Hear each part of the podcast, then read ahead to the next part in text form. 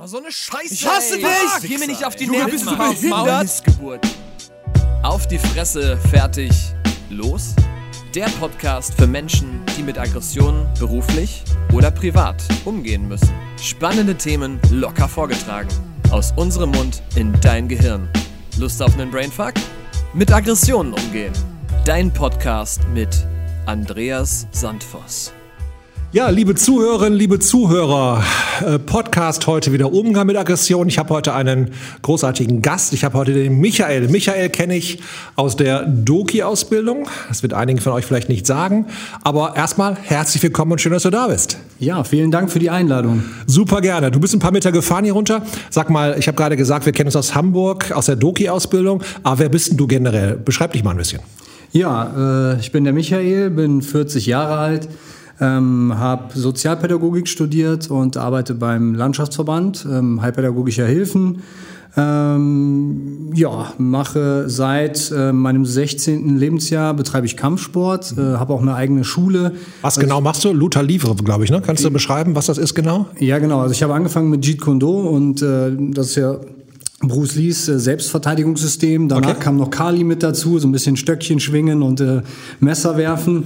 und äh, bin dann irgendwann 2005, glaube ich, zum Luther Livre gekommen, was mich total angefixt hatte. Das ist halt so ringerischer, äh, also ri- ringerischer Kampfsport. Da geht es darum, den anderen auf den Boden zu werfen und da unten zu verknoten. Okay, also so ähm, ähm, eine brasilianische Form des Ganzen. Ist das, ist das aus, kommt aus Bra- Brasil Brasilien, glaube ich? Ja, genau. Ist so Okay. ein bisschen, also ohne wie, wie Brazilian Jiu-Jitsu, das kennt Ja. man ja heutzutage, äh, ist sehr populär. Ja. Äh, Luther Livre ähm, ist äh, so, so die, die, der böse Bruder vom äh, BJJ, äh, aber halt ohne Gi. Also wir trainieren immer so in eng anliegenden äh, Klamotten Ja. und äh, ja, raufen da am Boden rum. Und das hast du auch eine Zeit lang mal richtig professionell gemacht. Ne? Also du bist da schon auch lange dabei. Ja, genau. Also ähm, bin, äh, hab den ersten Dan, bin seit 2005 dabei, diverse Wettkämpfe mitgemacht, auch diverse erste Plätze geholt. Ähm, ja, hat, wir haben ein gutes Team bei uns äh, in München-Gladbach. Du hast eine, eine Kampfsportschule, Kampfkunstschule. Genau, eine eigene Okay. Schule, die Fight Akademie München-Gladbach. Und ähm, genau, da sind wir mit äh, einem ganz guten Team dabei und treffen uns da, wenn Corona dann endlich wieder vorbei ist, wieder Ja. regelmäßig und können wieder Gas geben. Jetzt weiß ich ja von dir, wir haben uns ja schon so ein bisschen kennengelernt, äh, beschnuppert äh, rund um unsere Ausbildung, die wir in Hamburg gemacht haben, das dialogorientierte körperliche Intervenieren von Carlos Escalera. Escalera. Ähm, jetzt höre ich gerade Kampfsport. Jetzt werden viele sagen, oh, super, jetzt kommt da wieder so ein Kampfsportler und will uns ja erzählen von, von Deeskalation. Da werden wir sicherlich gleich nochmal drauf schauen insgesamt, weil ich habe dir ja auch ein bisschen zugeschaut und ähm, ist halt auch ganz, ganz anders als das, was wir jetzt vielleicht im Kopf haben. Aber jetzt würde mich mal interessieren, du bist ja durchaus auch im äh, Arbeitsbereich unterwegs, da, da spielt Aggressivität schon eine sehr wichtige Rolle. Vielleicht kannst du mal dem Zuhörer, der Zuhörerin ein bisschen beschreiben, äh, was sind denn so deine, deine Ansprechpartner? Ich weiß, du bist jetzt Regionalleiter, aber du hast ja auch lange Zeit im, im Feld gearbeitet. Äh, wie ist denn das da? Was, was hast du, was sind das, was sind deine Kunden, deine Kundinnen? Ja, genau. Also Regionalleitung bin ich noch nicht, aber so eine Stufe drunter. Ah, okay. Ähm, genau, also ich habe eine Zeit lang auf einer äh, Intensivgruppe gearbeitet Ja. und ähm, hatte da verschiedene Menschen mit äh, herausfordernden Verhaltensweisen. Sag mal genauer, was sind herausfordernde Verhaltensweisen? Ähm, ja, körperliche Übergriffe, Beleidigungen, äh, Rückzugstendenzen, ähm, die ganze Palette. Alle, Also richtig eins, kannst du eins auf die Fresse kriegen, wenn du ein Problem hast. ja, total. Also du kannst eine Kaffeekanne über den Kopf gezogen kriegen, eine Tasse, äh, Stuhl wird dir hinterhergeschmissen, äh, du wirst angespuckt, du wirst gebissen, du wirst gekratzt, äh, aufs Übelste beleidigt. Ja, das war so ein bisschen, Okay. könnte, kann der Alltag mal sein, ja. Das heißt, die Menschen, mit denen du gearbeitet hast, die hatten äh, bestimmte Erkrankungen, bestimmte Hi- Hirnfunktionsstörungen, also bestimmte Aspekte in ihrem Körper haben nicht funktioniert ähm, und so haben die deshalb auf, auf bestimmte Herangehensweisen, auf Artikulationen, auf, auf Nähe, auf, auf Geräusche, auf eine bestimmte Art und Weise reagiert. Ist das ungefähr das, was es ähm, so zusammenfasst? Ja, genau. Also wir betreuen Menschen mit geistiger Behinderung. Wir sind Okay. eine Wohneinrichtung für Menschen mit geistiger Behinderung. Und ähm, da ist es halt so, dass die in ihrer Biografie äh, Verhaltensweisen sich teilweise angeeignet haben oder ihnen halt auch aufgezwungen wurden, ähm, ja, die dann halt nicht besonders umweltfreundlich sind, sage ich mal, und äh, dadurch halt so Verhaltensauffälligkeiten zustande kommen. ne? Sie haben halt im Moment oder haben dann für den Zeitpunkt wenig andere Möglichkeiten zu agieren. Und äh, das war eine Möglichkeit, um sich halt auszuleben dann. Okay, also um sich zu artikulieren, vielleicht auch ein Bedürfnis mitzuteilen oder was auch immer dahinter steckt. Das heißt, ein wichtiger äh, Auftrag in deinem Arbeitsbereich ist auch, gut lesen zu können, also zu erkennen, was für ein Bedürfnis verbirgt sich hinter dem Verhalten, was ich da gerade sehe.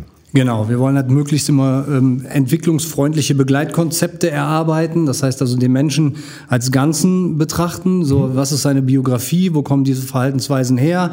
Ähm, was kann ihm helfen? Was sind die Auslöser? Um da halt genau drauf zu gucken. Mhm. Ähm, jetzt haben wir von dir gerade gehört, du bist Kampfsportler, du hast Kampfsporterfahrung. Müssen dann alle die, die in diesem Arbeitsbereich arbeiten, ebenfalls Kampfsportler, Kampfsportlerinnen sein? Nein, müssen sie natürlich nicht. Also die wenigsten meiner Kollegen äh, sind oder waren das auch. Ähm, dafür gibt es ja auch diverse Fortbildungsangebote, die wir bei uns halt auch immer wieder machen oder die ich jetzt zum Beispiel auch bei uns anbiete. Und äh, da werden die Mitarbeiter dann geschult.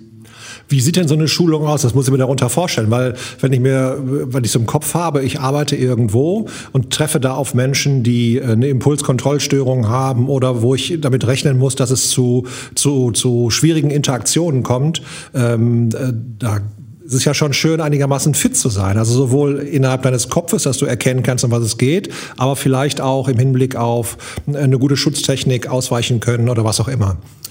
Genau, also da haben wir ähm, verschiedene Angebote. Also zumal gibt es natürlich immer wieder im Team, dass man äh, Situationen reflektiert, sich darüber unterhält, ne, was ist denn vorgefallen, woran könnte es liegen, ähm, da gemeinsam in den Dialog geht und dann halt noch wirklich speziell schult, wie kann ich damit umgehen, also wie kann ich den Menschen begleiten, wie kann ich ihn festhalten.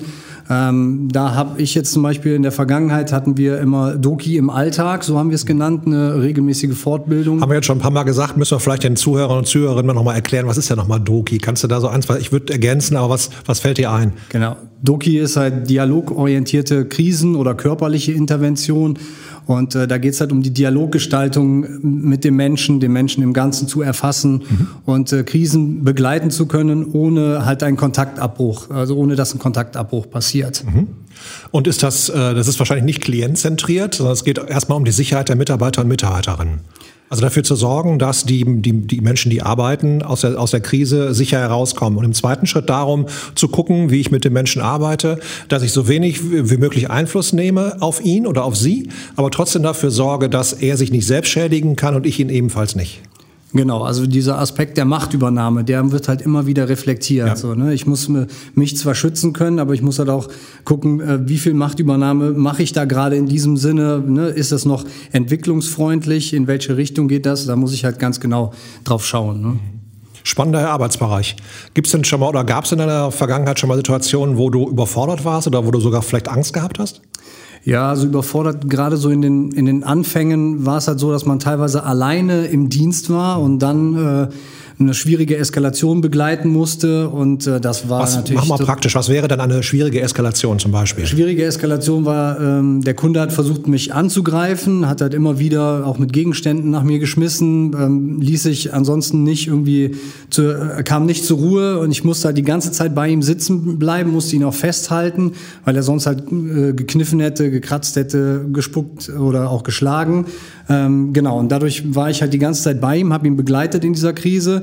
Äh, aber der Rest der Gruppe ist natürlich auch noch da. Ne? So, und äh, das setzt einen dann schon ganz schön unter Stress, wenn man äh, dann noch von außen gefragt wird, wann kriege ich denn meinen Kaffee, wann kann ich äh, ne, das und das mal so. Da sind ja auch noch andere Menschen mit Bedürfnissen. Ne? Ja, klar. Und äh, dann holt man sich einen blauen, blauen Fleck und äh, der nächste Tag ist wieder ein neuer Tag und äh, das hört ja nicht auf. Also ich glaube, das ist auch was, da braucht man ein großes Herz und auch eine Menge, eine Menge Feinfühligkeit, um da gut über, äh, ja, bestehen zu können. Und vor allen Dingen auch, das ist wichtig, die Vorstellung, äh, du kriegst eine, du kriegst etwas ab, dir tut was weh. Oder der, der kneift dich oder der riecht nicht lecker oder der weiß ich nicht was, ne, der, der spuckt dich an. Ne, wie, wie gehst du mit der Wut um? Oder mit, mit dem Gedanken von, boah, den würde ich mal gerne eins auf die Fresse hauen?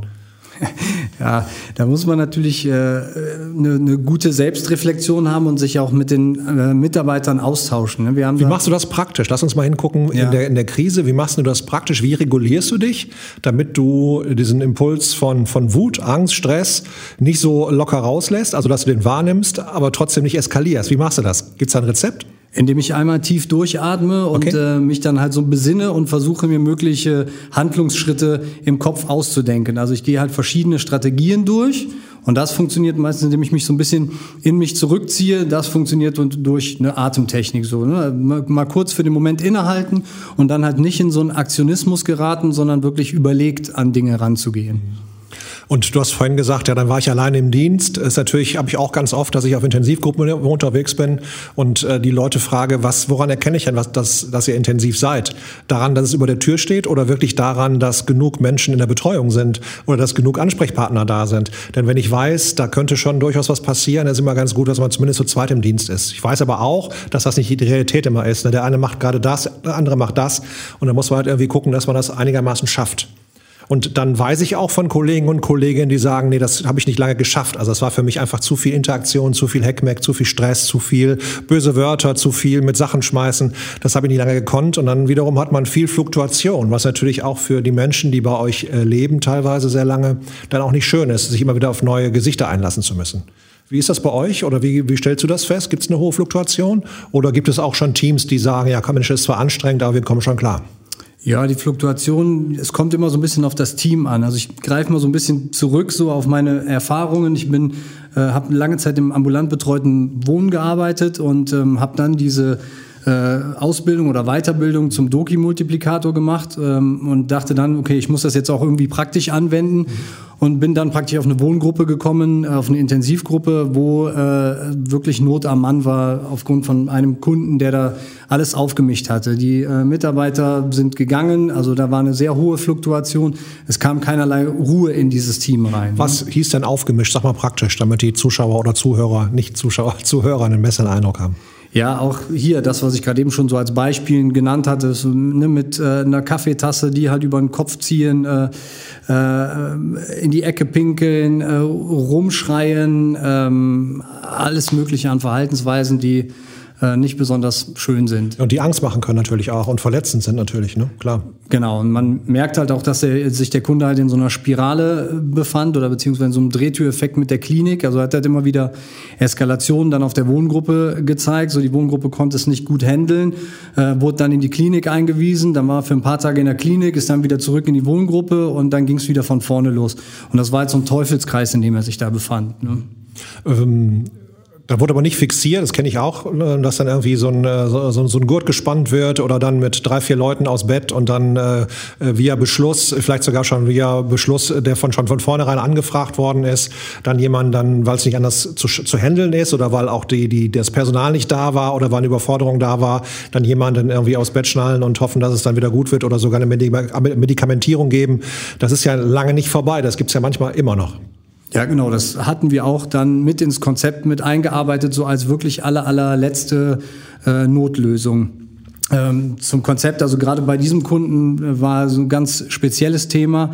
Ähm, nachdem er dann halt so viele Menschen da auch immer wieder verletzt hat, ähm, haben wir halt geguckt, okay, wie können wir das Ganze begleiten bei uns, indem wir halt mit dem Menschen dann auch pädagogisch arbeiten, bei ihm sind und ihn halt nicht in jeder Krise wieder abschieben und er geht wieder in die Klinik, kommt zurück.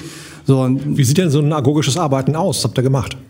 Genau, also da sind wir hingegangen und ähm, haben praktisch geschaut. Wir haben erstmal einen Sicherheitsdienst, der kam dann tatsächlich bei uns für eine gewisse Übergangszeit rein. Oh Scheiße, äh, große, kräftige Burschen mit, äh, oh je, wirklich? Tatsächlich, also Igor ja. saß dann dabei Igor. und ist dann hinter dem Kunden hergelaufen, okay. äh, hat ein paar Eskalationen begleitet und hat dann irgendwann gesagt, so nee, den kann man nicht betreuen, der ist verrückt äh, und war dann wieder raus. So. Ja, aber die Idee, also einen Sicherheitsmenschen zu nehmen, wie ist der geschult? Also mit, mit Hebeln, mit äh, drauf und fertig, ne? Also nicht viel mit äh, nicht viel mit sensibler Herangehensweise oder mit einer klaren Herangehensweise, aber auch möglichst ohne Schmerzen oder was auch immer da sein mag. Igor, ne, vielleicht ist der Name Programm, war einfach dafür da, weil er Übermacht herstellen konnte, Macht. Also der war stärker als, als der Typ. Genau, also er hat halt Macht dargestellt, beziehungsweise halt auch im ersten Moment Sicherheit für die anderen Mitarbeiter.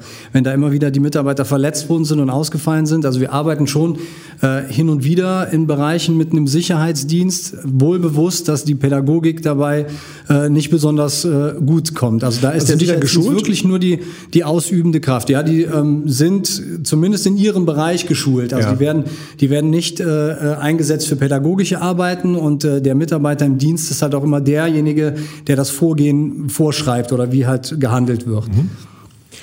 Wäre das nicht sinnvoll, die vielleicht auch mit fortzubilden, zu sagen, guck mal, so, so geht's oder das wäre eine Option oder wenn du intervenierst, guck mal, wie wir das machen, lass uns das mal anpassen, also Richtung Doki vielleicht sogar, keine Ahnung. Definitiv, also ich ja. bin da auch kein äh, großer Freund von, die äh, mit, mit Sicherheitsdiensten das abzudecken.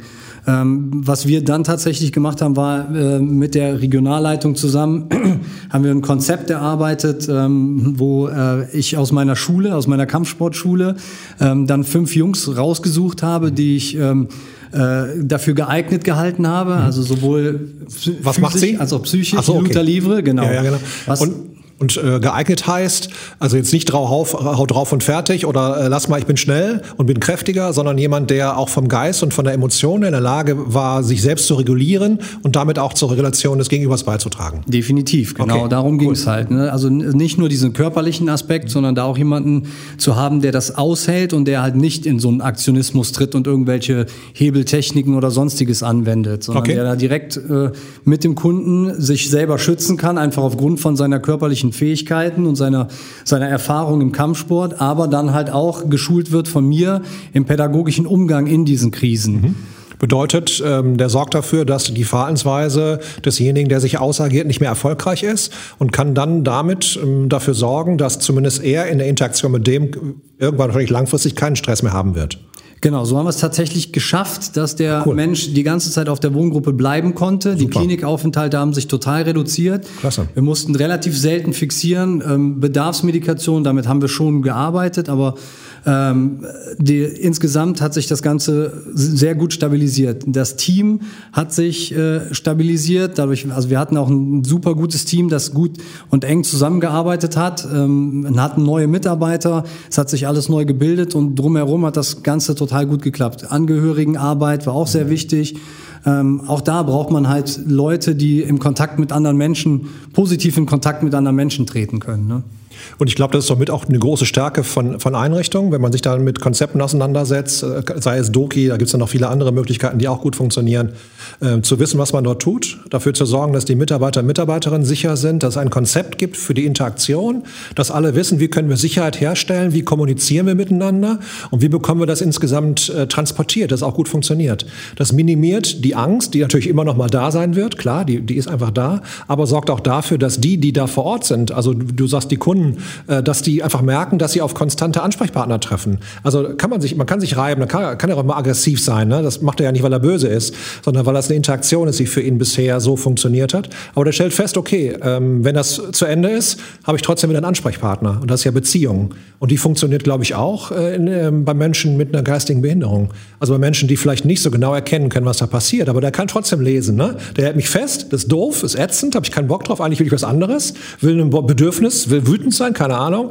Aber ähm, wenn es durch ist, dann kann ich mit dem trotzdem irgendwie einen Joghurt essen oder äh, habe dann auch wieder mit dem Spaß zusammen. Aber es ist eine Herausforderung, glaube ich auch, ne? Total. Also gerade diese Beziehungsgestaltung ist halt das, das Wichtige dabei. Ne? Wenn man sich so die Biografien der Menschen anguckt, die wir betreuen, dann sind die geprägt von Beziehungsabbrüchen oder ganz schwierigen, traumatisierenden Ereignissen und äh, haben ja aufgrund dessen dann halt auch ihre Verhaltensweisen entwickelt. Und wenn diese große Frage, die halt meistens im Raum steht, ist so, kannst du mich aushalten? Ne? Kannst du mich mit dem aushalten, was ich dir hier gerade biete? So, und wenn die auf einmal auf Menschen treffen, die das tatsächlich aushalten können, die eine Krise begleiten, die auch vielleicht mal einen in die Fresse kriegen und dann aber am nächsten Tag wieder zum Dienst kommen und sich total freuen, dass man ihn sieht und den in den Arm nimmt, so, das macht auch was mit den Menschen. So, da, da will man ja im Prinzip auch hin, ne? dass man Beziehungsgestaltung hat.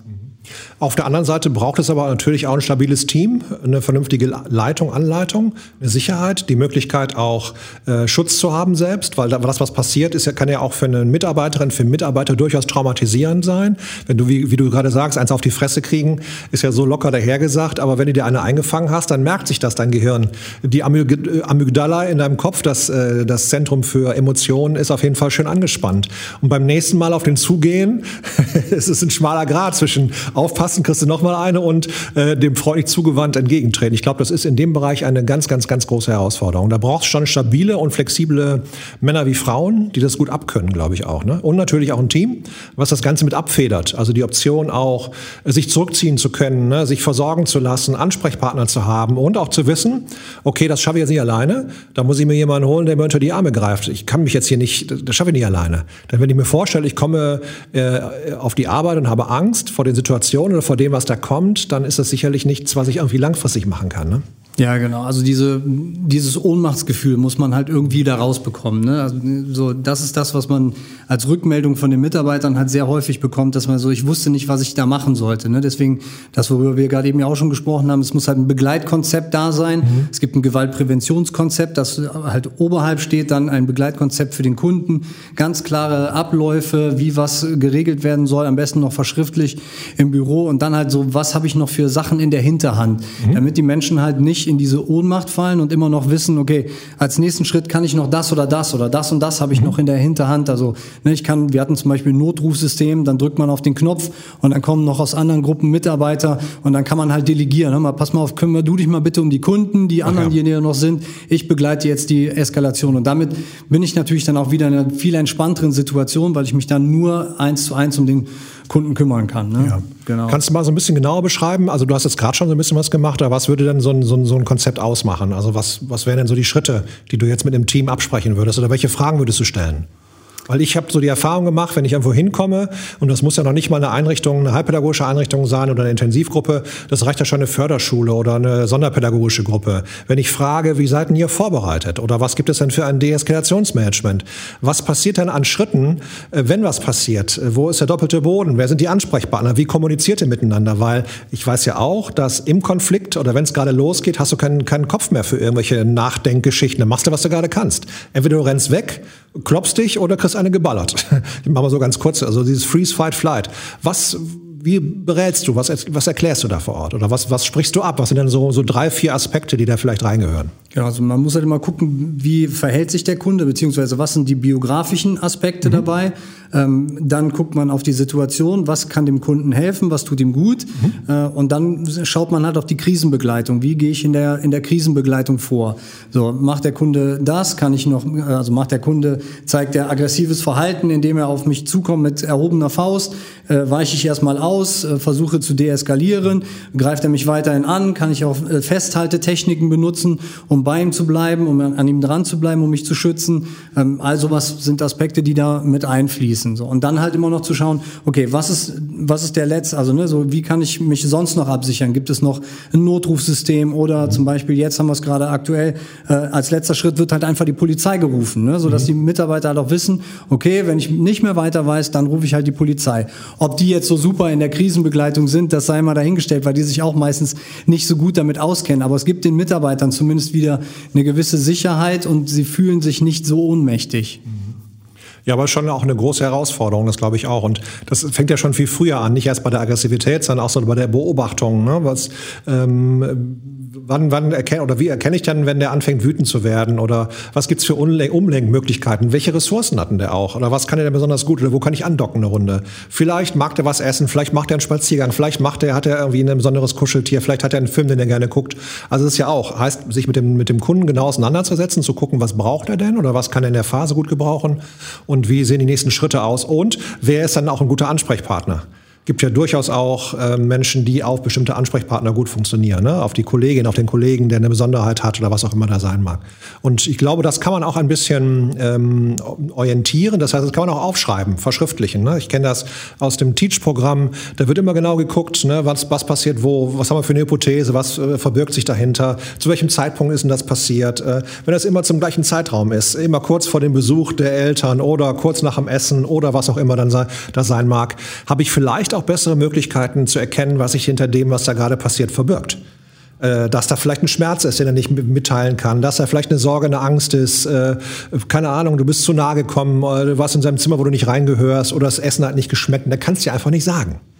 Und das ist, glaube ich, auch die große Gefahr, wenn ähm, ein Mensch eine, eine, eine Behinderung oder eine, eine Auffälligkeit, eine Erkrankung mitbringt, ist die Wahrscheinlichkeit sehr, sehr viel höher, dass der irgendwann sich mal eine einfängt weil das Verhalten, was er zeigt, nicht gut gelesen werden kann. Das ist, glaube ich, auch eine Herausforderung. Ne? Ja, ja, wenn ich mir vorstelle, irgendwie, äh, ich will mit, was mitteilen, aber ich kann nicht sagen, ich hätte gern mein Eis oder ich habe gerade Bauchschmerzen und äh, ich versuche auf den einzuwirken und der versteht das nicht, dann äh, und meine Schmerzen werden größer, ist ja schon Panik erstmal, ne? Und dass ich dann vielleicht körperlich werde, Kneife beißt, das macht es nicht schön, aber ist vielleicht auch nochmal eine, eine, eine Idee im, für den Kopf der Leute in der Interaktion einfach auch noch lesen zu können, was da gerade passiert. Ja, genau. Deswegen muss man da halt auch im Team eng im Austausch stehen. Also gerade zum Beispiel, wenn man jetzt Menschen hat, die sich auch nicht verbal äußern können, dass man da, wir arbeiten mit einem Bezugsbetreuersystem, so die Menschen, Bezugs, Bezugsbetreuer, die eine sehr gute Beziehung zu dem Kunden haben äh, und die dann halt auch erkennen können, so von, ne, was mag er gerne, in welche Richtung äh, kann ich ihn lenken, wo sind äh, äh, Momente, in denen er halt in eine Eskalation springen könnte oder sowas. Also all mhm. diese Aspekte ähm, kann der Bezugsbetreuer oder im, im, Austausch mit dem Team wird, wird das festgelegt. Mhm. Hast du dir schon mal eine eingefangen, ohne es zu wissen, also ohne es zu merken, so Becher von Kopf oder mal eine Faust von der Seite? Mmh Nee, tatsächlich habe ich mir noch nicht richtig. Also ich selber, äh, also ja, Kratzer und äh, aber Schläge habe ich noch nicht, die konnte ich bisher eigentlich immer abwehren. Okay. Genau, aber ich habe es mitbekommen, wie ich im Büro saß mit einem Kollegen und der hat äh, die äh, Kaffeekanne über den Kopf gezogen bekommen und äh, eine Tasse mit riesen Platzwunde am Kopf äh, und ordentlich Blut, ja. Puh. Ja. Und ist er zurückgekommen und war einigermaßen stabil oder was macht ihr? Habt ihr dann so eine, so eine, so eine Art ähm, Ansprechpartner vor Ort? Gibt so es so ein Stressmanagement? Ist ja ein Trauma, ne? Kriegst einen Schlag von Kopf, kriegst, eine, äh, kriegst einen Becher von Kopf und äh, das Leben verändert sich. Ist ja nicht mal, am nächsten Tag komme ich wieder und bin halt genäht und nehme den lecker in den Arm. Das ist ja nicht.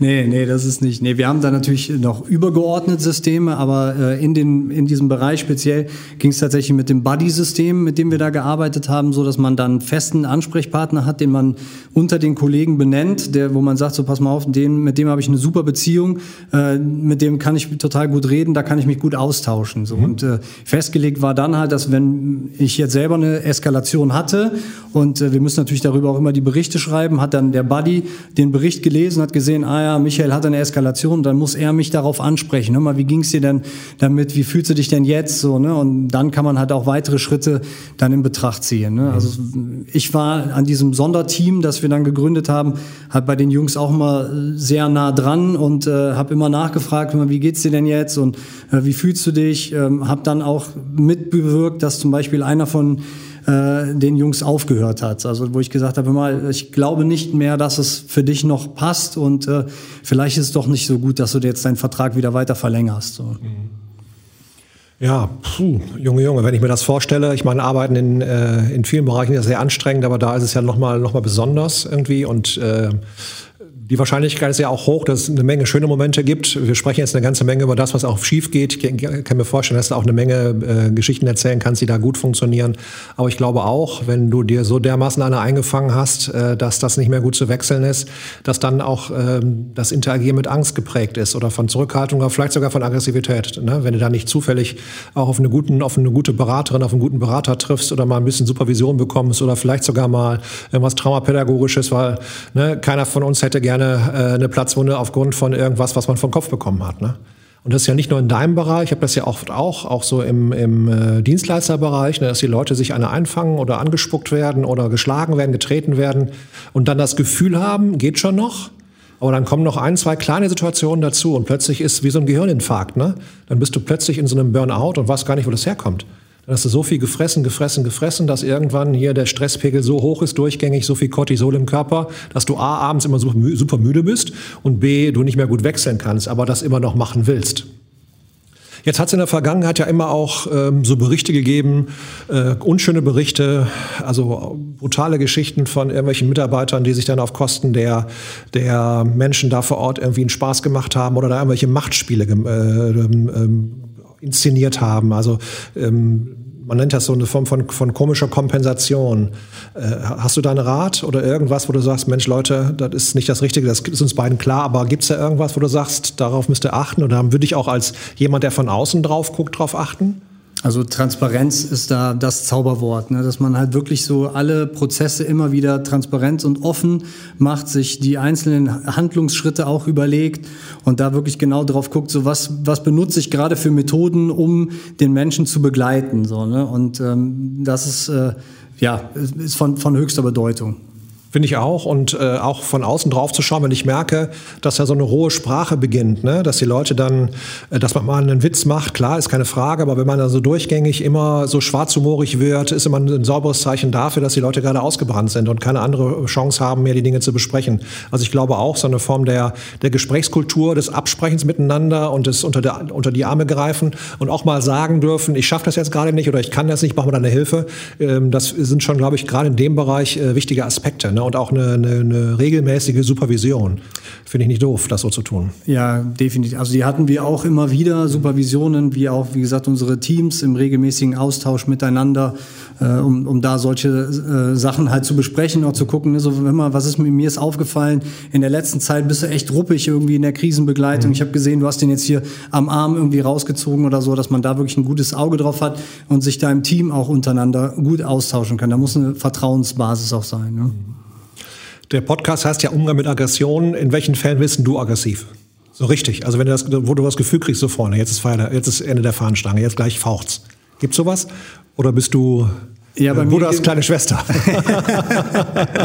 ähm, Ungerechtigkeit oder ähm, äh, Machtübernahme über andere hilflose Personen.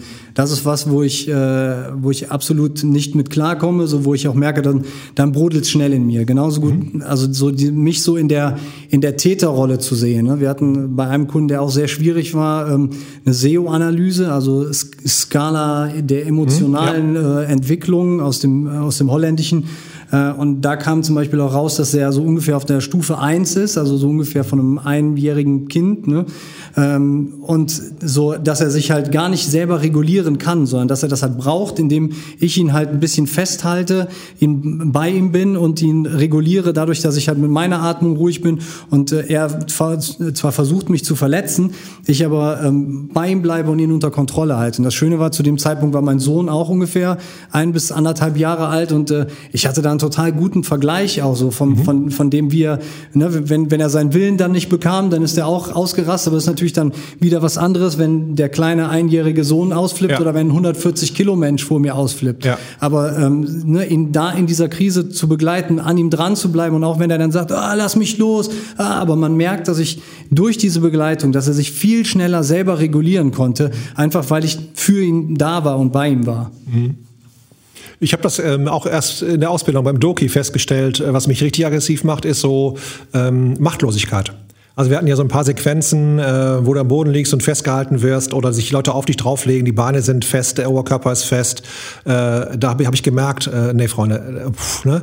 also äh, gemischt, äh, so ein bisschen Platzangst bei mir selbst und auch so ein Gefühl von, boah, Ne, also da hätten es auch fünf sein können, da wäre ich trotzdem aufgestanden. habe ich gemerkt, okay, da wäre ich für alles bereit gewesen. So. Und ich glaube, das ist auch ein wichtiger Part, das zu wissen, wie du selbst funktionierst und auch wahrzunehmen, äh, wie, wie du funktionierst, also wer du bist und was dich, was dich abfuckt und wann du einfach raus musst aus Situationen auch. Und das auch besprechen zu können und das von dir selbst zu wissen, ist wichtig, weil äh, ich glaube, die, die so rumlaufen mit so einem Gefühl von, ich bin heute Mahatma Gandhi und Mutter Therese bin ich morgen, das ist nicht die Realität. Und ich glaube auch, der Ausgleich ist wichtig. Ne? Also äh, was machst du für einen Ausgleich, wenn du unterwegs bist? Ja, ich habe natürlich den Sport als mhm. Ausgleich, wo ich mich äh, körperlich total auspowern kann. Das merke ich dann halt auch. Ne? Also nach so einem äh, stressigen Dienst, wo man jetzt vielleicht nicht unbedingt eine körperliche Eskalation hatte, aber immer wieder beleidigt wurde, immer wieder äh, ne, nach, nach gewissen Dingen, also penetrant gefragt wurde oder sowas, dass man dann halt sagt, so, boah, heute Abend gehe ich zum Training und da sind Jungs, mit denen, äh, denen kann ich den Kopf abschrauben, äh, aber die wollen das auch, die bezahlen mich dafür. Ne? ja, aggressiv sein dürfen auf eine positive Art und Weise ist ja wichtig. Also genau. auf jeden Fall. Ab die Post mal in den Cage oder das volle Programm geben, äh, richtig schwitzen und auch mal vielleicht äh, brennt mal irgendwo irgendwas oder ein kleiner Kratzer, keine Ahnung. Aber danach gibt's ein kühles Bier, alles wieder gut. Ich glaube, das ist wichtig, ne? Denn wenn sonst äh, immer wieder aufs Neue äh, Stress, Stress, Stress, Stress und immer nur ag eigene Aggressivität unterdrücken und so ein Gefühl haben von, ich muss irgendwie funktionieren, ich glaube, das kann nicht langfristig klappen, ne? Nee, das, äh, das geht nicht gut. Also dafür ist der, der Job dann viel zu stressig und man, äh, der Akku geht zu, leer, zu schnell leer. Also ja. man braucht irgendwas, wo ich wirklich so das Gefühl habe, so damit kann ich jetzt meinen Akku wieder aufladen. Ne? Sei es irgendwie, also Wandern hilft mir zum Beispiel Genau. auch oder der Sport halt und dann daraus ziehe ich dann Kraft und dann kann man auch wieder gestärkt in den Alltag reingehen. Für mich sind es so die, äh, es ist die Stunde oder die zwei Stunden, die ich unterwegs bin im Auto, mal kurz ein bisschen Musik an oder dann ein bisschen vor die Tür kommen, weil ich habe auch festgestellt, wenn ich aus dem Gefängnis gekommen bin früher, äh, dass ich dann äh, auch einen anderen Sprachjargon hatte. Ne? Und als meine Kinder noch klein waren, ich habe noch eine Situation im Kopf, da kam der Kleine zu mir, fragte mich irgendwas, ich glaube, da war, da war der drei oder vier, ich habe dann zu ihm gesagt, komm mal klar, Alter. Eigentlich wollte ich sagen, warte, der Papa kommt sofort, aber ich war noch in der anderen Welt unterwegs. So ein kurzes, so ein bisschen Zeit haben, mal kurz unter die Dusche, mal kurz einen Kaffee und auch nicht sofort von einer Welt in die nächste Welt, wo du irgendwie betreuen musst oder sonst was tun musst, sondern auch Zeit für dich selbst. Und ich glaube, das machst du ja auch. Du gehst vor die Tür, ne, bewegst dich eine Runde, machst Sport. Ich mache das auch. Äh, einfach mal Sachen nur für mich, wo ich keine Verantwortung für niemanden habe, sondern nur für mich selbst. Damit das auch weiter äh, funktioniert und auch weiter Spaß macht. Weil ich glaube, da sind wir uns beide auch einig, ne?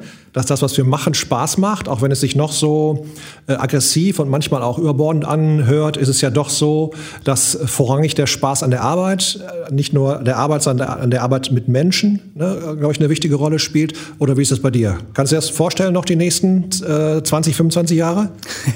Ja, also ich, ich habe jetzt meine Stelle ja so ein bisschen gewechselt, bin Ja. da aus der äh, Intensivgruppe raus. Ähm, ich fand die Arbeit super, super schön. Also es hat total viel Spaß gemacht, auch im Team, weil es äh, halt so ein auch gewisser Schlag von Mensch ist, muss man sagen, so die, die sich da treffen und ähm, äh, fand die Zusammenarbeit einfach grandios. Ähm, ja, Das macht was, ne? Das ist schon, glaube ich, die halbe Miete, wenn du weißt, dass du auf Menschen triffst, auf die du dich verlassen kannst, mit denen es Spaß macht zu arbeiten, wo du aber auch mal sagen kannst, sag mal, ist mir nicht gut gelungen, hast mal einen Tipp für mich, ne? ohne dass du so, ein Gefühl hast von, okay, jetzt habe ich hier gerade gelost oder irgendwas nicht gut gemacht. Ich glaube, das macht ja auch die Arbeit soweit aus, ne? Das ist Ja, auch ein das, wichtiger Part. das macht den, den Spaß daran aus. Also die Menschen zu begleiten. Es gibt halt, ich finde, es sind halt auch nicht viele Menschen da draußen, die sich das zutrauen, auf so einer Gruppe zu arbeiten und die die Menschen begleiten können. Und äh, da sind äh, es gibt halt einen hohen Bedarf und äh, dann finde ich es immer schön, wenn man dann als Team gemeinsam äh, jemanden entwicklungsfreundlich begleiten kann. Also indem ich ihm halt das gebe, was er vielleicht vorher nicht bekommen hat oder indem er vorher halt irgendwie äh, äh, anders behandelt wurde und man jetzt halt gemeinsam guckt, okay, welche Förderaspekte gibt es, wie kann ich äh, ihm ein möglichst schönes Leben bieten, auch wenn er seine Verhaltensweisen zeigt, trotzdem bin ich da für den Menschen und das macht den Spaß an der Arbeit aus. Ja, das ist großartig. Und darum geht's ja auch nicht um Festhalten, Fixieren, äh, gegen jemanden kämpfen, sondern zu gucken, äh, wie kann ich dafür sorgen, dass er ein schönes Leben hat. Denn da sind wir uns einig, die Wahrscheinlichkeit, dass, dass der, dieser Mensch äh, irgendwann mal einen Machtverlust erleben muss, nur aufgrund seiner Erkrankung oder aufgrund seiner, seiner Art und Weise, die, ist, die Wahrscheinlichkeit ist relativ hoch. Und deshalb macht es Sinn zu gucken, was braucht er und wie können wir dafür sorgen, dass der ein schönes Leben hat. Das hast du schön zusammengefasst. Genau. Vielleicht kurz noch abschließend. Jetzt haben wir ja schon ganz viel von Doki erzählt. Hast du mal Lust, ein paar Sachen zu sagen? Carlos Escalera, Hamburg. Äh, ein, ein Prinzip im Umgang mit Menschen, die verhaltensoffensives äh, Agieren zeigen. Was fällt dir noch auf oder was hast du noch für, für Aspekte? Was würdest du sagen? Zum Toki. Ich finde es halt äh, als, als System sehr komplett, also gerade für, ähm, für schwierige Kunden, also wo körperliche Übergriffe stattfinden. Es gibt ja verschiedene andere Gewaltpräventionskonzepte oder auch äh, Begleitkonzepte. Ähm, da finde ich halt bei Doki ist so diese, diese Analyse, diese Diagnostik des Menschen, also des Gegenübers, wie aber auch meine eigene Diagnostik ähm, sehr im Vordergrund. Gleichzeitig sind aber auch diese körperlichen Interaktionstechniken, wie also aus meiner Kampfsportsicht, wie auch aus meiner Pädagogensicht, ähm, finde ich, kann ich mir nicht vorstellen, dass man Menschen in eskalativen Situationen viel, ähm, viel Machtübernahme oder ohne, ohne viel mehr Machtübernahme begleiten kann. Also das ist wirklich sehr kundenfreundlich oder menschenfreundlich in der Krise trotzdem noch begleitet. So. Genau. Ähm, wird, wenn du den fragst, der unter dir liegt, während du ihn gerade festhältst, der wird nicht sagen, boah, der ist aber gerade super kundenfreundlich, aber der wird, wird, wird festhalten, okay, aber das unterscheidet sich vielleicht von dem, was ich vorher erlebt habe. Da lagen sie mit fünf Mann auf mir und dann haben sie mich vielleicht noch festgetackert und mich in dem Bett irgendwie in ein Nebenzimmer ge äh, gestellt und da gab es noch eine Spritze in Popo. Ich übertreibe gerade groß. Äh, ich glaube, das ist auf jeden Fall ein Konzept, was für Sicherheit sorgt, für eigene Sicherheit, aber auch für Sicherheit deines Gegenübers. Und äh, es braucht keine großartigen körperlichen äh, Aspekte. Also kleiner Mann, kleine Frau spielt keine großartige Rolle. Du kriegst Schutztechniken gezeigt, das heißt, wie du ausweichen kannst, wie du rausgehen kannst, wie du dich aus Situationen entfernen kannst. Ähm, du wirst auch feststellen, wie Körpersprache funktioniert. Du lernst hinzugucken, ohne zu interpretieren. Ich glaube, das ist auch ein wichtiger Part. Du lernst dich selbst kennen. Also ich glaube, das können wir beide ganz gut sagen, dass wir eine Menge über uns selbst erfahren haben. Du bist in der Interaktion mit dir selbst, mit anderen, mit Menschen, die du überhaupt nicht kennst, ne? mit sehr hautnah sehr körperlich. Ob das jetzt warm draußen ist oder kalt draußen, spielt keine Rolle. Also das Leben komprimiert in diesem einen großen Raum. und ihr könnt schon raushören, wir sind beide Fan des Ganzen, auch Fan von, von Carlos, der uns das mit auf den Weg gibt und der sehr authentisch auch immer in der Lage ist, ähm, uns Rückmeldung zu geben. Also äh, positive Rückmeldung als Critical Friend, als jemand, der Dinge wahrnimmt, das ist wichtig. Ja, und das ist eine, eine tolle Entwicklungsarbeit einfach mit vielen Methoden, mit vielen Tools, aber auch mit ganz, ganz viel Inhalt und mit ganz, ganz viel Nachdenkmöglichkeiten. Also ich habe äh, jedes Mal, wenn ich da rausgefahren bin, das sind immer so zwei Tagesblöcke, hatte ich immer den Kopf rappelvoll und im Auto musste ich gucken, dass ich zu Hause die richtige Ausfahrt schaffe, weil da so viel zum Nachdenken war. Ne? Das ist, lohnt sich auf jeden Fall. Gibt noch viele andere Prinzipien, die auch gut funktionieren. Wichtig ist immer zu gucken, was braucht es, um den Menschen vernünftig, um, ja, den Menschen gut entgegentreten zu können, damit es eine entwicklungsfreundliche, freundliche ähm, ja, Geschichte gibt, dass das Ganze gut funktioniert, dass da keiner verletzt übrig bleibt, egal wer von beiden. Genau, sowohl körperlich als auch seelisch. Ne? Genau. Und da finde ich es Doki halt auch total stark, ne? indem ja. ich halt äh, auch, wenn ich verschiedene Techniken benutze, klar ist das in dem Moment nicht besonders schön, aber äh, ich benutze möglichst auch keine Hebel oder äh, versuche äh, äh, Schmerz Schmerzen genau. zuzufügen genau. oder sowas. Ne? So, und ja. äh, da ist vielleicht auch so ein bisschen noch so dieses äh, wo ich halt sehe, dass manche Kampfsportsysteme sich nicht besonders gut eignen, um die äh, in, in die Krisenbegleitung mit reinzubringen, wo halt, äh, also Doki spricht, ja, ist ja dialogorientierte, dialogorientierte körperliche Intervention oder Krisenintervention und ich finde, so diese reinen Selbstverteidigungsgeschichten sind oft Monologe, ne, indem ich halt nur noch babababab den anderen platt mache mhm. und bei Doki achte ich halt genau auf meine Bewegungen, wo, wo begleite ich, wie fasse ich an, wie viel Druck, wie viel Muskeltonus bringe ich rein. Wir arbeiten damit mit der Stimme, also mit Stimmendruck oder auch mit, äh, mit Händedruck, äh, mit Muskeltonus, mit ganz verschiedenen Aspekten in der körperlichen wie auch äh, in der emotionalen Begleitung. Und das ist halt auch eine große Stärke dieses Prinzips. Äh, das ist total gut und völlig nachvollziehbar und gut erlernbar und auf jeden Fall sehr, sehr hilfreich. Und auf jeden Fall auch etwas, ähm, was du überall gebrauchen kannst. Also ich habe schon äh, Doki-Aspekte gebraucht, auch in Trainings äh, für die Deutsche Bahn oder wenn ich im sonderpädagogischen Bereich unterwegs bin. Also die ganzen Haltungsmerkmale ja sowieso. Und äh, da hast du noch was Gutes angesprochen, was Wichtiges. Ähm, also die Kampfsportler, Kampfkünstler ähm, unter, unter uns vielleicht, die das im Kopf haben, ja, das ist Deeskalation. Nein, das ist nicht. Sondern äh, das, das ist vielleicht schön, dass du einen fitten Körper hast. Es ist vielleicht gut, dass du, dass du mit, mit Energie arbeiten kannst, aber äh, es ist nicht, nicht unbedingt förderlich. Es hindert nicht, es ist aber auch nicht förderlich. Und wichtig dabei ist, viel, also viel wichtiger finde ich zumindest, ist dieser Dialog, das Feststellen des Ganzen. Wer, was passiert da gerade? Was sehe ich für eine Atmung? Was, wie kann ich mich selbst regulieren? Kontrollieren, wie bin ich unterwegs und was ist generell möglich. Und das andere ist, ähm, Kampfsport heißt ja auch Reiz, schnell Reaktion. Und das ist auch gerade im Deeskalationsbereich nicht immer, ähm, nicht immer gut, sondern manchmal ist es gut, einen Schritt zurück zu machen. Und wenn jemand gut im Weglaufen ist, dann würden wir dem, dem auch empfehlen, ja, dann lauf weiter weg. Was sollst du jetzt hier bei uns mit Doki plötzlich anfangen, da so einen riesen Bären auf äh, festzuhalten? Das wird dir vielleicht nicht gelingen. Also mach weiter die Dinge, die gut funktioniert haben, die ihn nicht geschädigt haben, dich nicht geschädigt haben und hol dir noch ein paar gute Tools dazu, dass du vielleicht in bestimmten Bereichen noch ein bisschen sicherer wirst. Und dann genau, klappt das auch. individuell halt rangehen, ne? dass man sagt, so, ich, ich habe die körperlichen Statute ja. äh, dafür, um jemanden zu Boden zu bringen, während dann halt die Kollegin sagt, so, boah, nee, traue ich mir gar nicht zu. Ja, das ist dann auch in dem Moment vollkommen okay. Völlig. Es muss niemand denjenigen zu Boden bringen, sondern ja. nur, wenn ich mich darin sicher fühle und wenn ich das Gefühl habe, ich kann es so begleiten. Ansonsten ja. hat auch jeder das Recht, dann sich aus der Situation rauszuziehen. Oder halt auch zu sagen, so, ich bin zwar in der Lage, das zu schaffen und das wäre auch kein Problem den, äh, für mich, den zu Boden zu bringen, aber ich will es nicht, weil es eine bewusste Machtübernahme ist und ich glaube nicht, dass es in dem Moment halt besonders förderlich ist. So, ne? Und das sind halt alles so Steuerungsmechanismen, die ich erst in äh, äh die, die erst in Kraft treten, wenn ich einmal in Ruhe durchatme, mir die Situation halt klar mache und dann zu gucken, okay, was kann ich jetzt machen? Und dafür brauchen die Mitarbeiter verschiedene Handwerkszeuge. Je mehr, über je mehr Handwerkszeug und je mehr Handlungsoptionen sie verfügen, umso sicherer und umso besser können sie halt auch die Krise dann begleiten. Ne? Ja. Ja, ein guter Abschlusssatz. Und ich sehe, wenn du sprichst, dann äh, ist der ganze Körper noch randgefüllt mit, äh, mit guten Gedanken. Also du machst es offensichtlich gerne, scheinst deine Profession da gut gefunden zu haben. Und ich freue mich vor allen Dingen sehr, dass du jetzt auch in die Beratung der Teams einsteigen kannst, dass du da ein bisschen was von dem, was du schon weißt und von den Erfahrungen weiterzureichen, dass sich dann äh, in den Einrichtungen, wo es das noch nicht gibt, auch vernünftige Prinzipien entwickeln. Wie du vorhin schon vorhin gesagt hast, dieser Werkzeugkoffer, dieser, diese Methodenvielfalt, die Haltung, der vernünftige Umgang, die Entwicklungsfreundlichkeit, alles toll, finde ich klasse. Und ja, lass uns gerne weitermachen. Wir haben gerade schon besprochen, wir werden uns wahrscheinlich in Hamburg wiedersehen. September, Oktober bei Carlos. Übrigens schöne Grüße, Carlos, in deine Richtung. Sicherlich auch von Micha. Wir sehen uns wieder. Auf jeden Fall. Hast uns angefixt. Wir kommen auf jeden Fall gerne wieder. Und all den Menschen draußen, die in dem Bereich arbeiten, vielen Dank dafür, dass ihr das macht. Für das große Herz, für die gute Energie. Und äh, ja, bleibt weiterhin entwicklungsfreundlich. Dann wird das schon gut funktionieren. Vielen Dank für äh, euer Interesse. Bleibt gesund und fröhlich und äh, gerne bis bald. Micha, vielen, vielen Dank. Dank. Und auch in der nächsten Podcast-Folge gibt es wieder gehörig was auf die Ohren. Bleibt gesund und friedlich. Kannst du natürlich auch anders machen, wird dann aber nichts. In diesem Sinne, bis zur nächsten Folge von Mit Aggressionen umgehen.